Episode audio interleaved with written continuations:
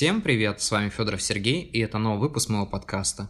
С момента последней записи прошло совсем немного времени, но у меня уже накипело столько эмоций, мыслей, и хочется поделиться с вами. Я нахожусь уже четвертый день самоизоляции. За это время, как оказалось, в мире произошло очень много новых событий, а я совсем отстал от жизни, я практически не притрагивался к новостям, не наблюдал за тем, что происходит. Знаете, в наше время кажется, что лучше не смотреть, потому что лучше поберечь свои нервы, а все остальное вам пришлют сообщений от МЧС, ну, как они это любят. Мне сегодня пришло сообщение о том, то, что в моем регионе, а я живу на данный момент в Башкирии, с 8 вечера объявят самоизоляцию для всех, и, скорее всего, выходы на улицу, кроме каких-то экстренных случаев, там, хождения в аптеку, магазин и так далее, будут запрещены. В этот момент я спросил саму себя, а нужно ли это, и тут же понял, что в любом случае это нужно, потому что наши люди немножко не понимают суть происходящего, им кажется, что все происходит вполне нормально, поэтому многие люди должны просто сидеть дома. Я понимаю, что не у всех есть такая возможность, многие работают, многие работают в сфере медицины, и я, конечно, очень благодарен этим людям, потому что без них э, наша жизнь стала бы намного хуже. Сейчас очень важно понимать, что медики играют очень важную роль в событиях, рискуя своими жизнями, рискуя своими семьями, семьями, они продолжают свою работу, они также выходят на работу. Спасибо вам большое, я хочу выразить вам огромную благодарность за то, что вы делаете. Я хочу, чтобы многие люди понимали, что все это очень важно. Мне приходит много сообщений от людей, которые говорят, что в их города закрывают въезд. В моем городе пока такого еще нет, все в порядке.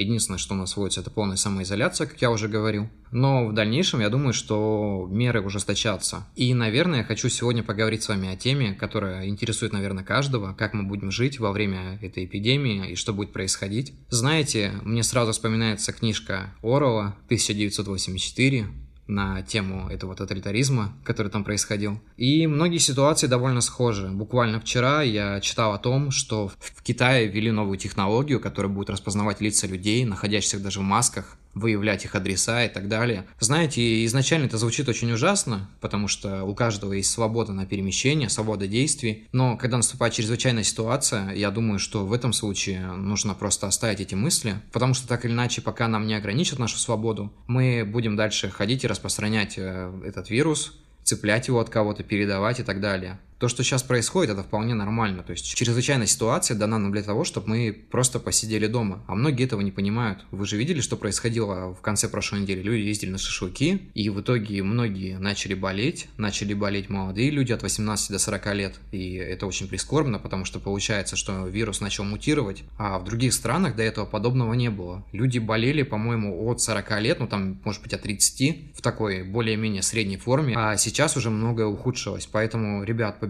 себя, пожалуйста. Постарайтесь не выходить из дома. Выходите из дома в масках. Я понимаю, что у многих заканчиваются продукты, что многие не подготовились. И продолжая эту тему этого призрачного тоталитаризма, я задумался о том, что в мире все очень сильно меняется. Мне сегодня задали вопрос в Инстаграме, когда я создавал опросник, о том, какие будут расклады в будущем, когда все это закончится, самые худшие и самые лучшие. И я ответил, что самый худший вариант – это то, что тоталитарные инструменты будут использовать все государства после того, как все закончится, прикрываясь контролем. И такой вариант, в принципе, возможен, но не до конца. То есть э, это всего лишь, знаете, такие выдумки, фантастика за гранью реальности пока что. Но, как говорится, от фантастики до реальности всего один шаг. И второй вариант, что все изменится, экология станет лучше, люди перестанут э, думать о себе и начнут вкладывать в медицину, возможно, мы станем жить дольше. Но это не точно.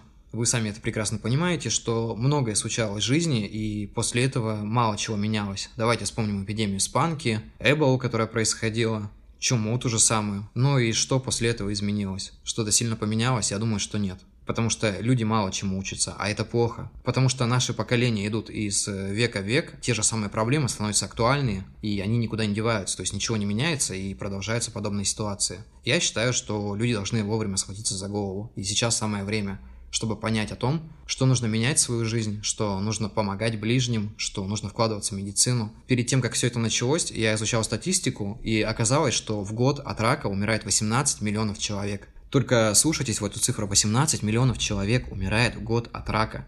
И наша медицина не настолько развита, чтобы помогать людям лечиться от этой страшной болезни. Что уж говорить о том, что сейчас происходит. Я считаю, что самое сейчас главное приоритет – это медицина. Мы должны развивать ее. Такого не должно быть в мире. Все должно меняться, потому что если уж за год изобретут вакцину от коронавируса, и люди начнут выздоравливать, а это в любом случае неизбежно. Хотя бы через 8 месяцев, через год уже должна выйти вакцина, и тогда те, кто не заболели, начнут ее использовать, и все станет намного лучше. Как я понимаю, эта вакцина не повлияет на тех, кто уже болеет или кто уже болел. Поэтому я считаю, что во многих сферах медицины нужно что-то менять. Система себя изжила просто. Из-за этого происходят подобные вещи. То есть, получается, человечество абсолютно ни к чему не готово. У многих стран было по 2-3 месяца, чтобы нормально подготовиться, но все говорили на авось, никто ничего не хотел, и в итоге так получилось, что, ну, та же самая Италия, вы сравните Италия и Россия. То есть в Италии люди ходили также на пикники, занимались своими личными делами. И в России тоже люди продолжают ездить на шашлыки, занимаются подобной фигней. А корни-то похожи сами по себе. Сравните и ту ситуацию, и эту ситуацию. Поэтому я считаю, что нужно посмотреть на опыт других стран и вовремя схватиться за голову. Сейчас в данный момент ужесточаются меры, после которых действительно, наверное, люди задумаются. И если будут вводиться штрафы о том, что, что человек перемещается там по всему городу или там сбегает своего карантина, он должен находиться в изоляции, будут штрафовать или садить на 7 лет. Вы спросите меня, правильно это? Лишать свободы, наверное, вряд ли, но если он кого-то заразит, то да. Потому что сколько можно давать людям поблажки? Почему люди не могут просто научиться элементарным правилам своих действий во время таких событий? Я захожу на форум своего города, почитать, что происходит, и какая-то женщина жалуется о том, что пивные магазины не закрывают, и она не может уйти на выходные, а ей пишут, почему тебя должны закрывать, ты первая необходимость. Вы что считаете, что алкоголь первая необходимость? Алкоголь никогда не является первой необходимостью. Я сторонник вообще того, что пора вводить уже во многих регионах сухие законы, потому что многие люди уже настолько пропили свой мозг, что не понимают того, что происходит. Я очень редко выражаюсь это критично, но у меня накипело. Сколько можно думать только о себе? Сколько можно думать о том, чтобы оставаться в каком-то туманном мире? Почему нельзя просто вовремя включить мозг и правильно развивать свою жизнь? Заниматься своим здоровьем, заниматься здоровьем своих близких, что-то менять в этой жизни. У меня такое чувство, что люди просто вкопали себя в болото и не хотят ничего делать. То есть мнение многих людей, оно похоже на мнение умалишенных. Это, как говорится, или мир сошел с ума, мягко говоря, или я но ближе всего мне первый вариант. Потому что люди стали очень злые. Знаете, я стал замечать, что во многих людях кипит злость. И многие окружающие будут оправдывать это и говорить о том, что ну их же привела к этому жизнь. Какая жизнь их привела? Им что там, бутылку силком вливали или что, я понять не могу. Их насильно заставляли пить, их насильно заставляли спиваться, бросать свою работу, бросать свои семьи и оказываться непонятно где. Я считаю, что это не так. Я считаю, что у каждого человека есть право выбора.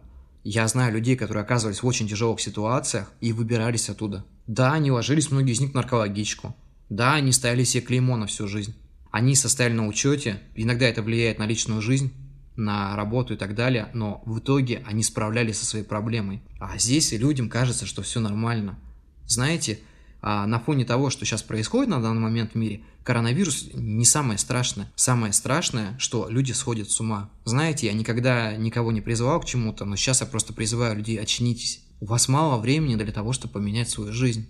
У вас осталось немного времени, чтобы поменять свою жизнь. Иначе какой смысл спасать весь мир, делать какую-то вакцину, если вы сами не поменяетесь? Изменитесь Посмотрите на мир по другим взглядам, найдите в нем что-то хорошее. Перестаньте злиться на близких, перестаньте поливать друг друга грязью, возьмитесь за голову. Пока это возможно. Я, конечно, хочу извиниться, если я был очень резок в своих выражениях, но я считаю, что лучше уж так, чем никак. Поэтому просто попытайтесь найти в себе внутренний свет, стремитесь к чему-то хорошему, подумайте, что жизнь не заканчивается, она продолжается.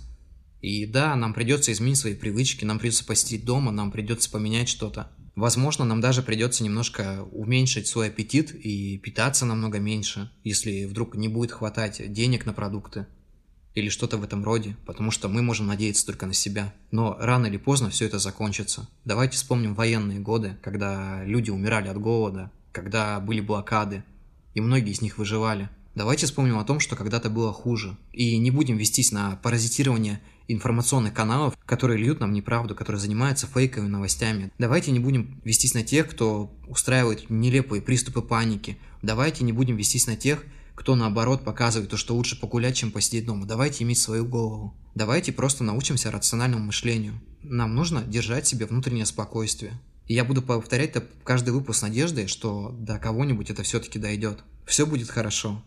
Знаете, бурю нельзя остановить, но можно пережить. Поэтому будьте счастливы. Увидимся в следующем выпуске. Всем пока.